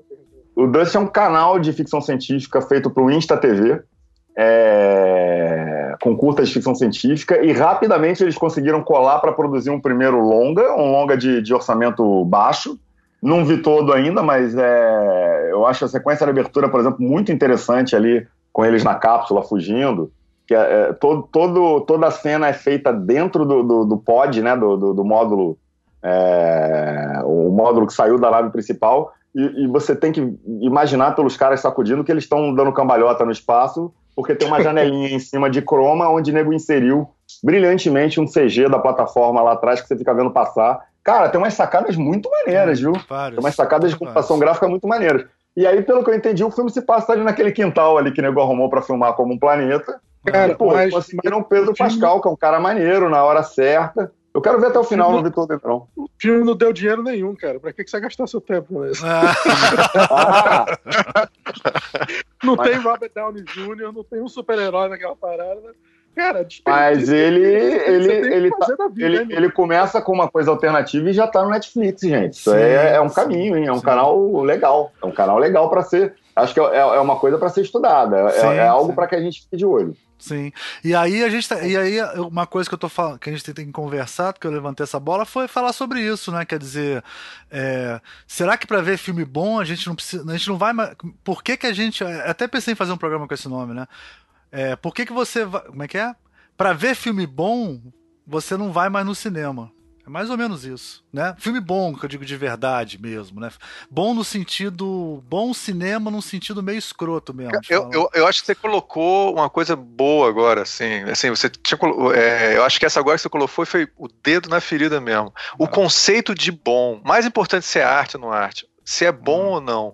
Será que vai ser determinado por essa se é inovador, se é diferente, se não é uma forma. Mas peraí, gente. É, bom, bom, é bom bastante Cara, pra eu sentar e é foda, chegar pros é amigos e dizer, é cara, vamos ver esse filme no É cinema, que porque é esse filme é difícil foda. e achar tal. uma, uma qualificação pra isso, porque eu, eu acho o MCU bom também. Bom não é a palavra, mas eu digo Mas vem cá, coisas- Tarantino é bom? Tarantino é bom? Tarantino é bom. Acho- Vai dizer que não é comercial? É comercial, mas. é, Não, Ah. não, a questão não é ser comercial, Mas não. ele é não é comercial por causa do título dele, mas tem muito filme bom Não é- que não vai não, pro cinema, a gente é não vê no comercial. cinema. É. A questão não é ser comercial. A questão é se precisa ser um, um fenômeno de marketing foda que a gente fica aqui, caralho, porque assim. A, a grande discussão é que a DC é ruim porque não conseguiu produzir um- uma puta. é, sei Mas lá, uma coisa mundo- mas o mundo de hoje, cara, mudou. Mas o é. mundo, como você viu, o Kleber Mendonça botou, botou na, no Facebook, o filme dele tá passando em Cannes agora, né? O Bacurau. Sim. E aí ele falou que as perguntas pra ele é se vai ter spoilers quando spoilers do filme, é, se vai ter se tem alguma referência escondida, tipo easter eggs no filme. E ele disse, caramba, nunca tive entrevistas assim, que mundo é esse que estão as pessoas estão... Mas é, é os críticos de hoje, tá entendendo? Ficam falando sobre- Seu filme É. é Bacurau, é um filme brasileiro que tá passando em Cannes, não sei que porra de easter egg você tá falando, não, não, não se passa na Páscoa. Não, é, é- não, de fato, muitos críticos fazem perguntas idiotas. Assim, há, há, sei lá, há 20 anos atrás, eu, eu, quando ele era só jornalista, eu saí com ele, a gente foi numa, numa, numa- num, ne- num negócio de lançamento de um filme, e os jornalistas ficavam perguntando para o cineasta: porra, você tem loira no filme, então aí vai. No teu próximo filme vai ter loira também. Quer dizer, perguntas idiotas. Mas o que eu acho interessante dessa pergunta aí que você está falando é que é isso. Agora as pessoas estão. Que... Cinema é é easter egg. É, entretenimento é easter, tem que ter easter egg, tá? Quer dizer, tem- isso daí, cara, é- eu nunca tinha visto, não. Isso tá virando um, um padrão diferente do que, que é considerado o mínimo para você sair de casa para se divertir, tá? Não, senhores, discordo, porque eu acho, acho que, de novo, vai ter cinema para todo mundo. É, só que assim, para fazer um filme cheio de efeitos especiais que custam caro, eles vão gastar mais de 100 milhões para fazer, que é o que a gente vê nesses orçamentos desses filmes todos aí. E aí você vai arrecadar 200 pelo menos para poder fazer a brincadeira funcionar. É, isso é, é, é, um outro nível de jogo, né? É, eu estava até procurando aqui, por exemplo. Eu não acho que era isso que o Ricardo estava falando. Eu não acho que era Pronto. isso que o Ricardo estava falando. O que o Ricardo estava falando era a expectativa do que, que é cinema que mudou. Então, se você faz um filme e não tem certas coisas, o cara que vai escrever sobre o filme não tem nem o que comentar do filme. Exatamente. Pô, mas Virou aí a, a, aí a, mas começa tá falando, cada vez mais não ter. Aí a gente tá Porque discutir, nossa... por exemplo, antigamente que tinha uma boa fotografia, Martins. Eu quero ah. dizer assim, porra, esse filme tem uma puta fotografia, esse diretor. Não, isso é. A, a, DC faz isso. A DC arranja bons diretores, tá entendendo? Não precisa, eu não quero ver bons diretores, eu quero ver um negócio que é um fenômeno mundial, que aí, porra, aí vale a pena sair de casa. Você não vou ver filme no Netflix, não. Vou fazer um e vou fazer um podcast onde só vou falar dos easter eggs e tal. Exatamente. Isso, exatamente. isso já é não, a divulgação não, Vou fazer filme, um podcast para explicar o final do filme. Isso é que é foda. Isso, exatamente. mas aí, gente, mas, mas aí, aí tem um, um, um, nicho também etário aí, uma faixa de consumo. Provavelmente ninguém vai fazer um podcast para falar de cinema argentino. Quer dizer, não esperando ter uma porrada de gente assistindo e tendo patrocinadores que o Omelete teria, entendeu? Agora, talvez eu consumisse um podcast de, de cinema argentino, né? Sim, não, mas, aí, passagem... mas aí quando você vai no cinema argentino, ou nesse caso, cinema brasileiro, com Bacurau, e fazer perguntas como é, o que é que tem de easter eggs, o que é que tem de negócio. É... Mas aí a nossa crítica especializada aqui está cada vez pior, porque os jornais estão sucateados. Cara, é uma coisa tá que me irrita hoje. Tá diferente. Cara, eu não tá... acho que tá pior, não, cara. Eles sempre fizeram essas perguntas. Eu acabei de contar essa história das loiras lá. Não, Eles mas nunca foi tão ruim quanto agora, Ricardo. Hoje em dia não, quem faz cara, a olha, essa ideia de que antigamente. Ó, gente, cuidado com essa ideia de que antigamente era pior. Ou é dos filmes? A culpa é dos críticos ou é dos filmes? Eu acho, é é. Eu acho que a, é, a culpa é do mercado do cinema agora. Eu acho que os caras estão simplesmente refletindo esse mundo. Eles sempre fizeram perguntas idiotas, cara. Isso é normal. Eu trabalhei em jornal e você tem aqueles jornalistas que se despontam e a, e a média vai fazer pergunta idiota mesmo. Isso daí não é. Eu não acho que. Eu não tô, porra, caralho, jornalista falando. Não, isso é normal. Agora, a questão é o que que tá se a expectativa. Eu acho que tá tendo uma mudança de expectativa sobre o cinema. Essa história do Kleber, o filme do Kleber, os caras perguntando sobre Easter egg, cara, isso é bizarro, velho. Isso é um. É, é, é, é, Encannes, cara. Isso é, é, além da imaginação, cara. É, é Twilight Zone, bicho. É outra dimensão. É esquisito isso. É, se, Vamos ver quais se... foram as maiores bilheterias do cinema americano. Não, vamos, vamos, ver, vamos ver se tem alguém que sai dessa parada do, do super-herói. Não, não tem. É super-herói, é ficção momento, científica. Cara. Só, só para é. você ver como já mudou a forma de discutir cinema. Ver as maiores bilheterias, como se a bilheteria indica, você está procurando filme em cima da bilheteria, ou isso dá algum valor para o filme, a bilheteria. Antigamente não, não se discutia dessa forma. Não, dentro peraí, mas, mas isso não é um atestado, isso não é um atestado de sucesso, a quantidade de pessoas que se dispôs a pagar para assistir? No, a questão do sucesso pode sucesso. ser, pode, pode sucesso, ser muitas porque, coisas. Filme. Não, sucesso, porque achar se é bom ou ruim é pessoal, gente. Não, é, não, eu acho que tem duas, tem duas não, coisas. Não, antes, é. Isso começou nos ah. anos 80 que começaram a pegar e divulgar o quanto cada filme fazia. Isso não, não era feito no passado. Isso foi uma coisa que foi feita. E isso criou um tipo de expectativa dentro do público, onde virou uma, um, um do, uma das formas de você saber se um filme é de sucesso ou não é a bilheteria. Não era necessariamente assim. Obviamente que para a indústria isso faz uma diferença e sempre fez, sempre vai fazer. Mas não fazia diferença para o público necessariamente. O público não ia para saber qual era o filme que fez mais dinheiro. É, você falava até de público, mas não necessariamente dinheiro, da bilheteria do filme em si. Isso é, é uma coisa que foi criada, por, foi criada como sendo uma, uma, uma coisa válida para se discutir um filme. Não era assim. Tá, e qual é a outra coisa válida se não for em prêmios. termos de negócios mesmo? É, prêmios. Prêmios, muito é. bem, prêmios. Quem está participando do filme, geralmente as pessoas vão ver baseado em o tema do filme, o que é que o filme discute. Muita gente vai. Você discute se um filme é interessante ou não pelo tipo de tema que ele discute. Se é um filme que está discutindo um tema político importante ou se é um filme que está discutindo uma não, questão... Peraí, deixa, eu, deixa eu colocar melhor. Mas o, o melhor balizador para a gente saber o sucesso de um, de um, filme não seria o número de pessoas que se dispôs a pagar para assistir? O palavra O, sucesso. o prêmio não seria, o prêmio, o Falar- prêmio não seria um, um- um- um motivador da compra, ou seja, é, esse filme ganhou prêmios, então eu vou querer assistir. Mas aí, ah, esse, esse é, filme tem um ator exatamente, tal, então eu quero assistir. mas aí Martins, isso, é assistir complicado, sabe por. Isso é complicado porque se você coloca o, o Vingadores em 90% dos cinemas, ele vai ter uma. Pronto. A distribuição faz muita diferença, eu acho. Eu acho que não pode ser só pelo número de. Assim, num padrão de, de filmes que são to- distribuídos no mundo inteiro, em, sei lá, em grande número de salas, aí dá pra competir. Aí você fala, não, esse filme foi sucesso ou não. Mas não dá pra competir É, com o- é a velha Bacurau. história de dizer que. Eu- É. E dizer que, por exemplo, no Japão, Guerra nas Estrelas não faz sucesso. Na, na China, Guerra nas Estrelas não faz sucesso. Quer dizer que Guerra nas Estrelas não, não é, não é popular? Quer dizer, na China, com Talvez certeza não. na, na China não é popular. Não, Mas, mas, é vou dar um exemplo, vou dar um exemplo de, das, das, das é, deformações disso. Um exemplo que a gente conhece bem, eu e você, Martins, que é o caso da revista Med, tá? Ela tem Aham. problemas de distribuição. A gente sabe que, por, há, pelo menos há 10, 15 anos atrás, a média era muito querida, era um super sucesso entre os leitores. Mas por problemas de distribuição, ela não chegava ao público, então a média ela ficou desconhecida para as pessoas. Então chegou a- chegaram novas gerações que não conhecem a média.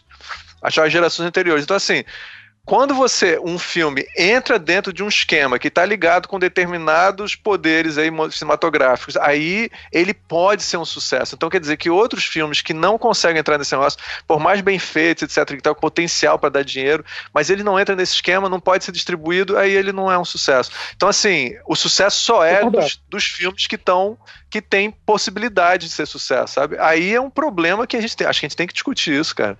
Qual é o Não. futuro do cinema se a gente vai ficar na mão só da, da galera que tem condição de fazer sucesso, porra? Aí, aí fudeu. A Mas gente eu a gente concordo vai com o Martins tá, que tá é uma braço coisa que tem que ser levada em Acho um consideração. excelente ponto. É. Acho um excelente ponto, Ricardo, mas olha só. é, a gente pode estar falando de cota de tela, a gente pode estar falando de incentivo para a produção nacional. Mas, em última instância, eu produzo um filme que custou X, seja lá qual for o filme, eu filmei no meu apartamento. é, eu espero que pessoas assistam esse filme. É para isso que eu estou fazendo. Eu não estou fazendo só para mim. Né? Sem dúvida. Sem ele dúvida. tem Não tirando interessante, isso. ele tem que se tornar Claro. interessante a quantidade de pessoas assistir.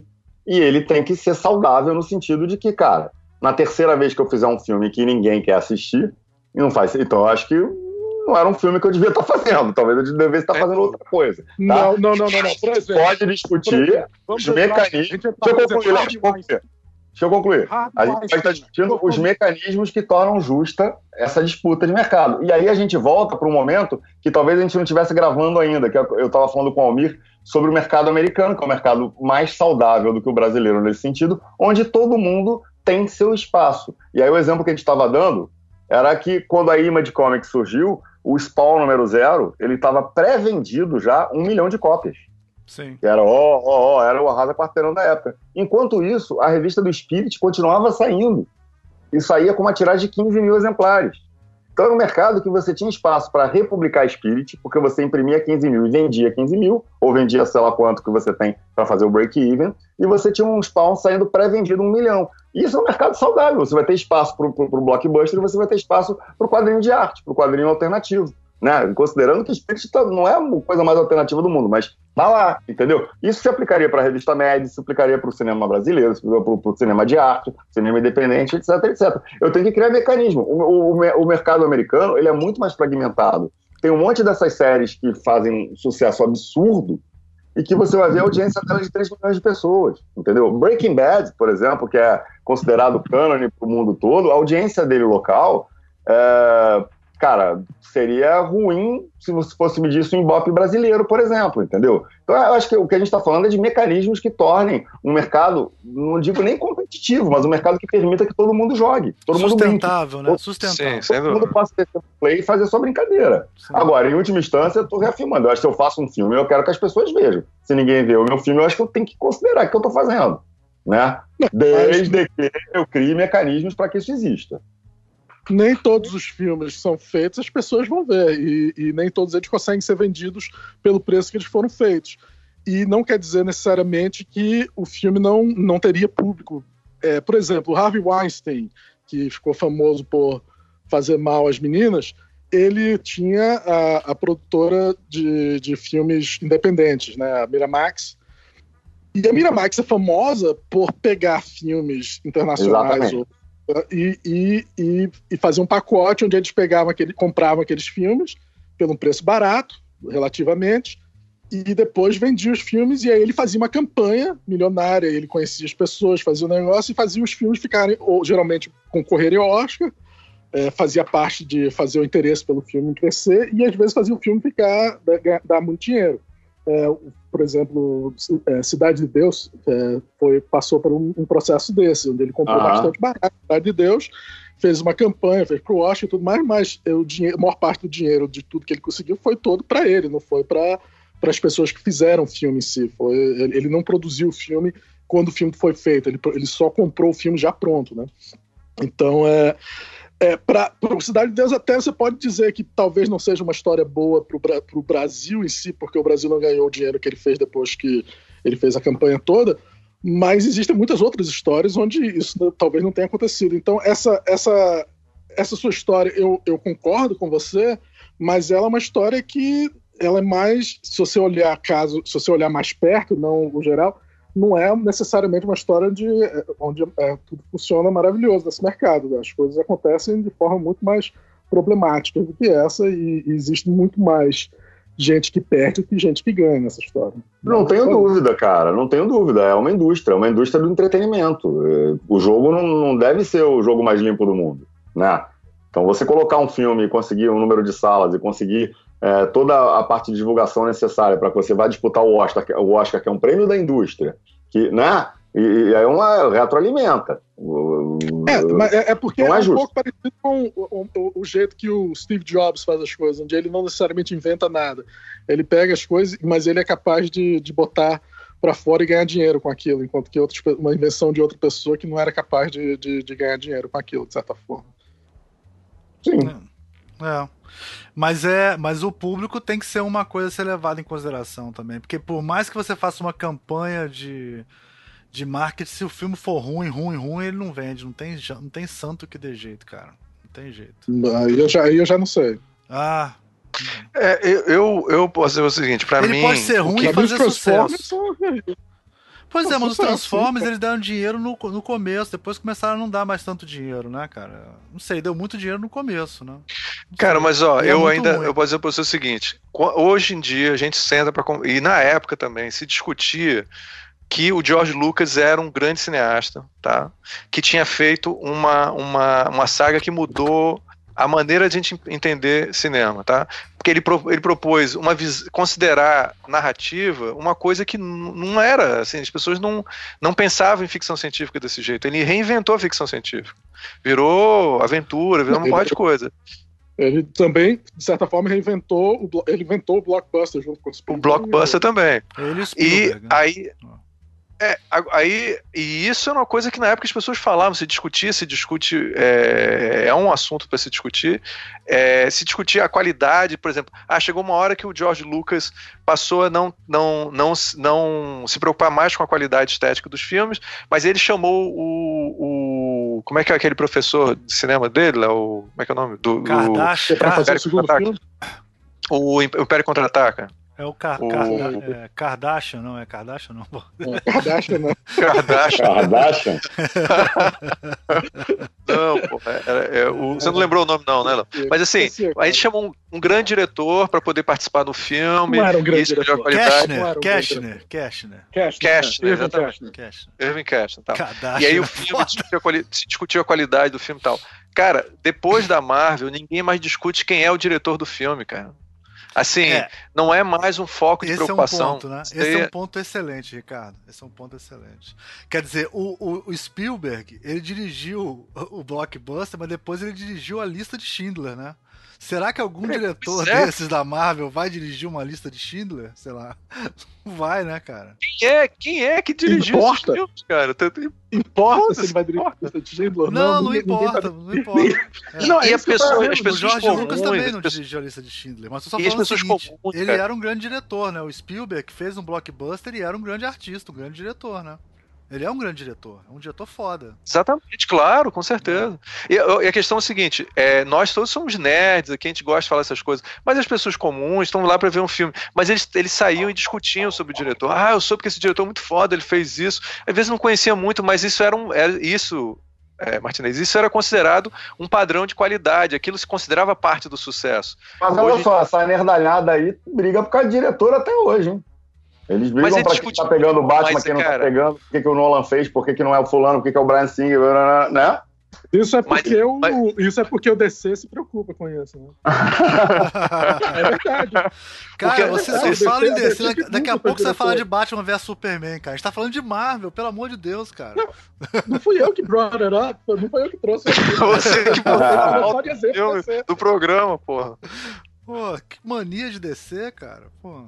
DC acabou, acabou a DC. Nunca mais vai existir DC. Agora, se você pensar como cinema maior diversão, é, é, é os caras estão discutindo o, a, os diretores do Marvel, do Vingadores e tal, porque os caras fazem as melhores sequências de ação. É uma outra categoria, sacou? É uma outra categoria. É. Cara, mas a, a, sequência de ação dele não é, por exemplo, quando você foi ver o Homem-Aranha, cara, tá? O Homem-Aranha, que é um filme da Marvel, o primeiro Homem-Aranha foi dirigido pelo não, Sam não é Raimi. Marvel, é da Sony. Ah. É da Sony, desculpe. É, é da Sony, é. é. da Sony, mas é um personagem da Marvel, isso que você quer dizer, né? É, exatamente. E é o seguinte, cara, o filme foi dirigido por Sam Raimi, um dos exatamente. caras que pintou linguagem do cinema, cara. Sim, adoro. Um evolucionário. Isso daí comparado com as cenazinhas de, de luta da, da, da Marvel, cara. É piada, bicho. Não é uma coisa. É, é legal, é interessante. Mas, as cenas, mas as cenas da Marvel de luta nem são tão boas. O, Hoje em dia, se você falar de cena de luta, a gente teria que falar de John Wick, essas coisas, que é o que as Não, mas tem cenas de luta na Marvel sensacionais. John Wick é foda, mas também tem, eh, eh, tem cenas de luta na Marvel sensacionais. Ué, Soldado Invernal. Vocês nem viram os filmes, vocês não sabem, mas Soldado Invernal. Eu vi Soldado Invernal. Soldado cara, Invernal, todas as lutas são sensacionais, são do nível do John Wick. As cenas não, do. Não, não são, não são mesmo. Não são mesmo. Capitão, Bicho, é, Capitão Marvel versus o, o Homem de Ferro são lutas Cara, sensacionais. Cena sensacional. A cena do Capitão é, de Ferro é, no elevador é uma das melhores lutas que eu já vi. Uau. A cena do Homem Ó, de Ferro. Essa cena do Gavião Arqueiro no último filme lá, a cena no Japão, é sensacional também. É, sensacional. É incrível. Incrível. Eu, Mas sem assim, comentários, gente, sem comentários. Sem comentários, desculpa, não dá, cara, não dá. Olha só, dá cena sensacional brincar. é aquele filme do. Como é que caralho tá foda lembrar os nomes? É aquele filme de, é, do cara que perde a memória, de espionagem e tal. É... Born, Born, Born Identity. Cara, Born, aquilo é cena sensacional de, de luta, cara. Assim, que muda a maneira como você pensa. Cara, aquele foi uma cena bem feita, não é uma cena sensacional. Mas ele não solta raio, porra. Ele não tem um é... martelo com trovão. Aí é diferente, é outra categoria. É diferente. Cara, olha só, é, é, esse podcast tá tão doido que eu tô defendendo o super-herói. Eu odeio o filme super-herói. Ele é mas podcast é isso, é briga, falando, A é gente briga. tava falando da indústria e tal, assim, e eu tô me pegando assim, parece que eu sou o cara, eu sou o Pedro de Lara aqui, é o contrário, eu sou o cara que gosta. Eu não gosto de super-herói. Eu assisto de mau humor. Eu queria Pô, Martins, claro, eu queria não foi isso que a gente combinou, cara. Não foi isso que a gente combinou. e cinema hein? Não, mas aqui é, é que nem é cenário político. Tem, ou é, é petralho ou é coxinha. Tem, dois, não, tem que escolher. Me refixa entrar nesse fla-flu eleitoreiro de filme de super-herói. A gente tinha que estar tá falando do Sam Raimi, porra. Isso sim. Cara, não, Sam então, Raimi... mas, mas o, essa, o que eu acho que é interessante, que a gente tem que. Quer dizer, a gente tá falando disso o tempo todo, né? Mas é a fórmula Marvel. Não é isso que a gente tá falando? Tipo, eu acho que em termos de indústria é impressionante. A fórmula é, Marvel, é, in, in, como indústria. Mas é, como... é, a fórmula Marvel ou é a fórmula Josh Whedon? Ah, não cara, sei, que, cara. Que Josh Whedon é muito importante nessa fórmula, cara. Explica quem é o Josh Whedon. Léo, explica quem é o Josh Whedon. Explica pro Ricardo, Josh... por favor, Léo. eu nem sei, eu sei tanto é o Josh... sobre o Josh Whedon, mas eu, pelo que eu sei, ele é o cara que fez aquela série que foi de fracassado, Buffy. né? Qual era o nome? Buffy. Buffy. Não, a Buffy não foi fracassado, mas ele depois fez aquela de ficção científica. Firefly. A... Firefly. Firefly. Firefly, e aí depois ele foi contratado pela Marvel. E ele é o, o, o, o mestre de, de, de todo esse, é. esse, essa revolução. Né? Eu acho que tem o John Favreau que fez o primeiro Homem de Ferro e, e transformou. e transformou. É... Aí vamos falar da parte artística, que são pessoas que tiveram valor nisso, né? O John Favreau, É ele tomou decisões que foram muito importantes. A primeira decisão que ele tomou foi: o universo Marvel vai ser de ficção científica. Essa foi uma decisão foda que ele tomou. E você vê que todos os filmes têm uma pegada de ficção científica fortíssima. Até o Doutor Estranho ele explica a magia dele através da ciência. Então é uma coisa materialista que funciona super bem hoje em dia, né? Então foi uma decisão que ele tomou. Tem o Joss Whedon, que é um cara que desenvolve bem personagem. Acho que ele deu esse tom um pouco mais engraçado até, né? Que é, também é um cara que tem que ser levado em consideração. E tem os irmãos russos que conseguiram fazer cenas uhum. com 30 pessoas na, na, tela, cara. Que isso não é difícil fazer, cara. É verdade. É difícil fazer essa porra, entendeu? Eu acho que... Há quem diga que ele não conseguiu fazer, mas. É. eu, eu, te, eu, tendo a concordar um pouco com isso. É difícil de fazer, mas não é uma parada que. Pô, é. Ele conseguiu fazer, né? Eu acho que você pode dizer que ele conseguiu fazer, mas não é uma parada assim que eu fiz. Eles, cara, né? Eles, os irmãos. Eles, tá, Até tá. nisso, não, né? Precisava de dois para dirigir a cena, né? Um só não dava, porque tinha 30 pessoas. Cara, só, nossa, são escritores. Não, é, são obras que a pessoa tá cagando com esse negócio de ser é, é, autoral. Não, não existe autor, existe o. Existe a máquina. A máquina que tá Mas existem soluções, cara, entendeu? Eu tô falando assim, é quase. É muito design isso, eu acho. Os caras deram soluções para as coisas funcionarem, entendeu? Eles resolveram problemas, assim, complexos. Olha só, você chegar para mim e falar assim, olha só, Ricardo. A é design. Ô, Ricardo, você chegar para mim e falar assim, ó, um universo compartilhado com todos os heróis da Marvel pra gente fazer filmes. Cara, isso é difícil de fazer pra caralho, não é simples. Claro. Você pode não concordar, você pode não gostar e tal, mas é um, é um, é um processo são... de design fazer não, isso, cara. São, você tá defendendo agora no, cinema, os argumentos, você tá defendendo que o negócio é difícil, a gente tem que responder, respeitar porque é difícil. Não, Olha não, só, velho. Você não tem que respeitar porque você não respeita ninguém. Agora... Muito bom. Você não respeita o Stanley Kubrick, tu vai respeitar filme da Marvel? Não, eu acho, eu acho o projeto da Marvel realmente incrível. Eles terem conseguido fazer esses filmes todos, é, manter esse, esse negócio todo e conseguir fazer esses 20 e poucos filmes, terminar o processo todo, que também é uma ideia genial de, de ter um, um ponto final, ter cada processo ter um, um, começo, meio e fim, e aí no final agora tem um final. É para tirar o chapéu. Não tem. No, porra, eles, eles deram, de certa forma, uma, uma, uma, nova forma de pensar como fazer filmes em série, né? De certa forma, pensar no cinema como uma série TV. Afinal de contas, o Josh Whedon é um, é um, um cara que queria, fazia séries, né? Ele fazia fez Vampire Slayer, fez o outro negócio, ele pensava dessa forma mais aberta, né? Não só nesse filme, mas aonde esse filme cabe dentro de uma, de uma saga maior de, de personagens e, e situações. E, e, e, nesse, nesse caso, se isso for uma nova forma de fazer cinema, eles são os caras que inventaram essa nova forma de fazer cinema. Ou isso foi só um caso, né? Não sei. É, mas um caso, um caso de 11 anos, né? É, é... é, não, mas teve Harry Potter que fez muito bem também essa coisa. É verdade. É verdade, Harry Potter fez tão tem bem. Tem um monte quanto... de maxissada. É. Até Crepúsculo, né, cara? Tem, fez, tem sagas aí, Jogos trilogias de quatro filmes, né? Essas coisas assim. É, e tem, tem, tem, uma parte que realmente você fica, cara, quando é que a gente vai conseguir fazer um filme de, de fato original? Né? É, ainda que seja para entretenimento, ainda que seja para entretenimento. Por exemplo, eu, eu tenho, é, é, eu tenho algum carinho pelo jogador número um do Spielberg. É, a gente também, a gente, fez, a gente fez um podcast mas eu defendendo. Acho, eu acho que ele esperava mais desse filme, né? Eu acho que ele esperava criar um universo ali e assim. Agora, deu dinheiro, eu tô vendo aqui no Google. Custou 175 milhões, faturou quase 600. Deu dinheiro, ué. Né? Deu. É, deu dinheiro. É. Não, é um filme bom, é um filme bom. Filme bom. Mas eu acho que era, eu, eu, eu, sempre imaginava ele como uma tentativa de nova franquia aí, sabe? Aquela coisa do James Cameron tentar senti, voltar com a Eu não senti isso no filme, não, sabia? É. Eu, eu, não senti isso no filme, não. Mas pode ser. Agora, já que você falou no James Cameron, hein, cara? Chupa James Cameron, né, cara? Porque se essa porra ganhar de Avatar, ele vai ficar muito puto, cara. Ele vai ficar puto com essa porra. Ele é o tipo de cara que fica puto com essas coisas. Ele tanto que ele cara, fica puto que ele, ele pouco, publicou hein? uma imagem, você viu, né? Do Titanic afundando e falando assim: parabéns. É, se for para perder para um filme, sei lá o que, que seja para um sonho, parabéns pelo trabalho, MCO, porque passou do Titanic, né? Não deve passar do Avatar. Eu acho que não vai passar do Avatar. Cara, falta muito pouco pra passar o Avatar. é mesmo, falta né? muito Eu acho, É, eu é. acho que passa Avatar. Eu acho Se passar do Avatar, ele vai ficar Ó, puto, eu tô vendo, eu tô vendo um ranking de bilheteria americana só, tá? É, de agora de maio, quer dizer, ele tá atualizadinho. Titanic tá em décimo. E é um filme de 97, poxa.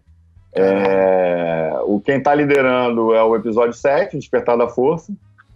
E com alguma folga sobre o Avatar. Mas Avatar e Vingadores Ultimato estão coladíssimos, cara. É questão de. Eu não sei qual a unidade de medida aqui, não sei se são milhões de dólares. Deixa eu ver. É, aqui. mas eu acho que eles estavam Mas- falando da Mundial. Mundial que tem que dar 3 bilhões É. e tal pra É, chegar um no. mundial é Mas eu, eu vou te falar que eu não acho justo ganhar do Avatar, nem porque eu não, não nem se eu tão fã do Avatar, o Ricardo e o Léo sabem disso. Mas é o Avatar, ele tem uma coisa que ele introduziu uma nova tecnologia, também é uma quebra de paradigma. Introduziu uma nova tecnologia, não, ele, rena- ele fez renascer o 3D, né? O Avatar. Isso a gente É. tem que. Então, então, na verdade, a culpa é dele. Porque eu odeio filme 3D. Todo mundo que usa óculos odeia a porra do filme É, 3D. eu também odeio. Você não encontra uma Eu porra também, no é filme que verdade. não tem a merda do óculos 3D. É um Exatamente. saco. Eu, eu acho Aí muito você- bom. 3D. Você se engana e fala assim: ah, essa sequência de abertura em 3D até que tá legal. Dá cinco minutos seu cérebro acostumou com aquela merda e você não vê mais nada em 3D o filme inteiro. É. Também, Isso também é porque tem muito diretor ruim fazendo filme 3D. Mas um filme bem feito, com Não, não, Léo, eu, eu não É. aguento ver filme 3D. Eu sou que nem o Martinez, cara. E o meu óculos muito filme não que combina mas com botam, eles botam 3D sem ser 3D, sem precisar ser 3D, eles fazem um filme só pra ser 3D porque é mais caro. Não é, não A dá pra maioria ser 3D, muito Ele dos é filmes que eles 3 fazem. pesado depois. É 3 pesado depois.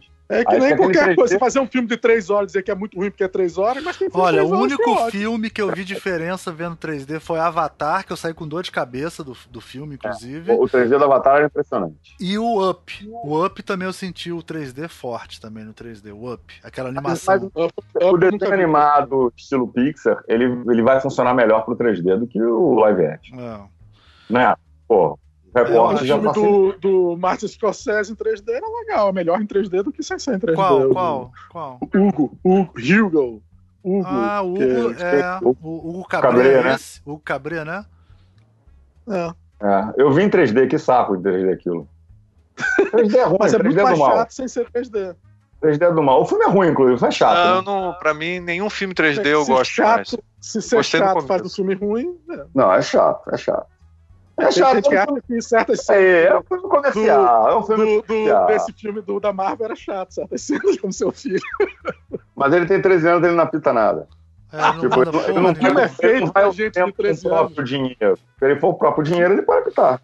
O filme é feito pra gente de 13 anos, esse que é o problema. Mas, mas ele não ganha o próprio dinheiro. Ele, tá- vai com o dinheiro do pai. Então ele, ele foi ver o Hugo comigo também, achou um saco.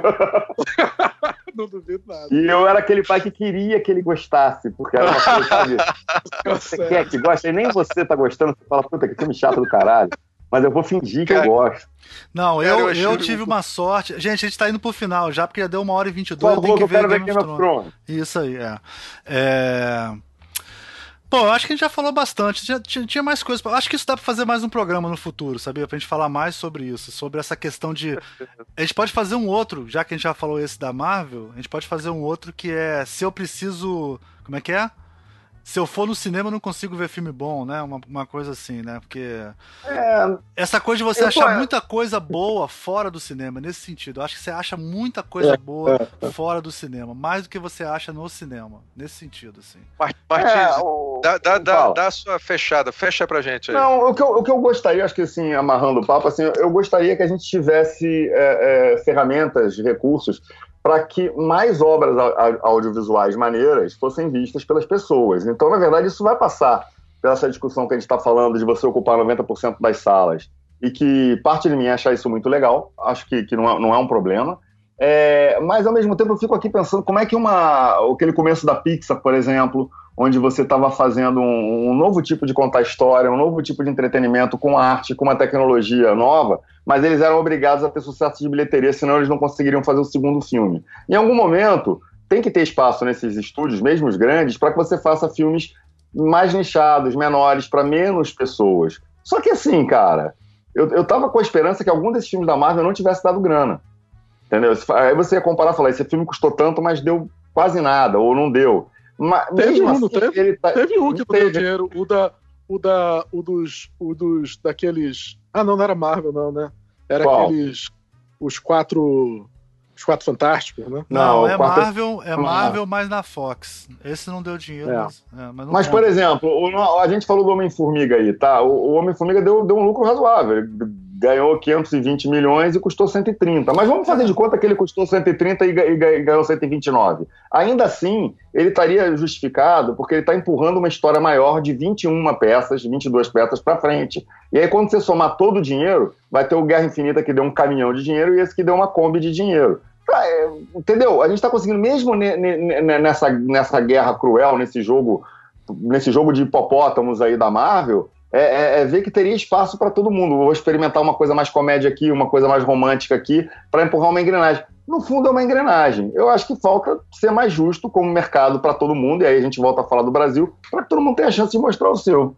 É, esse seria o mundo ideal, cara. Eu, eu volto lá para o meu exemplo: fazer 15 mil Spirit e vender e fazer um milhão de Spawn e vender, entendeu? Nessa mesma época do Spirit e do Spawn, o Laerte estava fazendo Piratas do Tietê.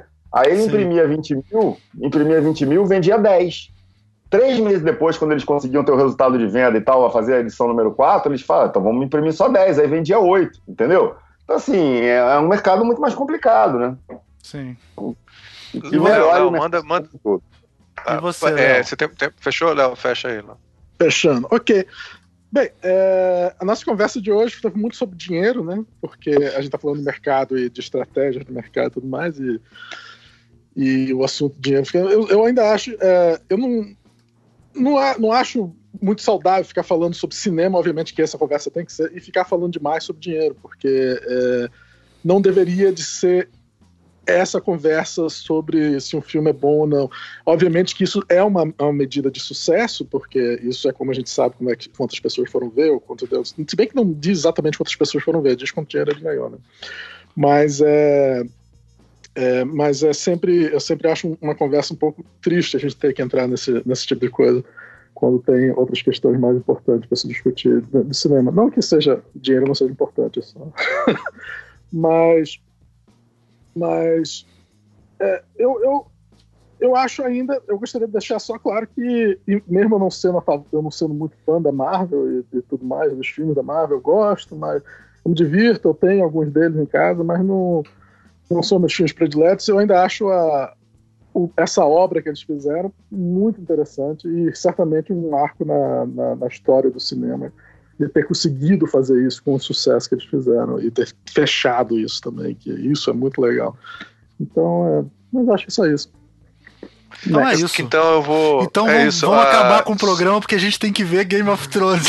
Game of Thrones, Outra franquia. Só agradecer o- os, Ah. os nossos especialistas que mandaram muito bem, que a gente tem que assistir o nosso, nossa sériezinha, ver como é que termina lá. É. E, E não, não- e, e viva, e viva o bom cinema e o cinema de arte, entendeu? E, e- é isso. E que tem que acontecer, e que tem que existir. E quantos e quantos filmes a gente adora e que foram fracassos de bilheteria e a gente não teria visto se eles não tivessem sido feitos. Então, É. O ponto é Blade esse. Runner, É, o- Blade mas Runner. Hoje a gente focou mais em, em- em indústria e, na verdade, nesse grande pote de ouro da Marvel e como ele foi bem administrado. Um talento que eu, É. sem, sem dúvida, não tenho. e, e muita gente. E muita gente não tem. A DC não tem, o pessoal que tá fazendo os filmes da, da Guerra nas Estrelas não tem. Verdade. Ah. Então é isso, gente. Vamos dar um tchauzinho, então? Tchau. Tchau, tchau. tchauzinho, um viva pro cinema nacional Viva e cinema me- nacional. menos Marvel. Vamos ver o que que vem pela frente na próxima, essa próxima onda aí. E que pintem outras coisas legais pra gente falar também. Bacurau do Cleber Mendonça. Vamos ficar esperando esse filme. Exatamente. É isso aí. Valeu, um abraço. Tchau. Abraço, amigos.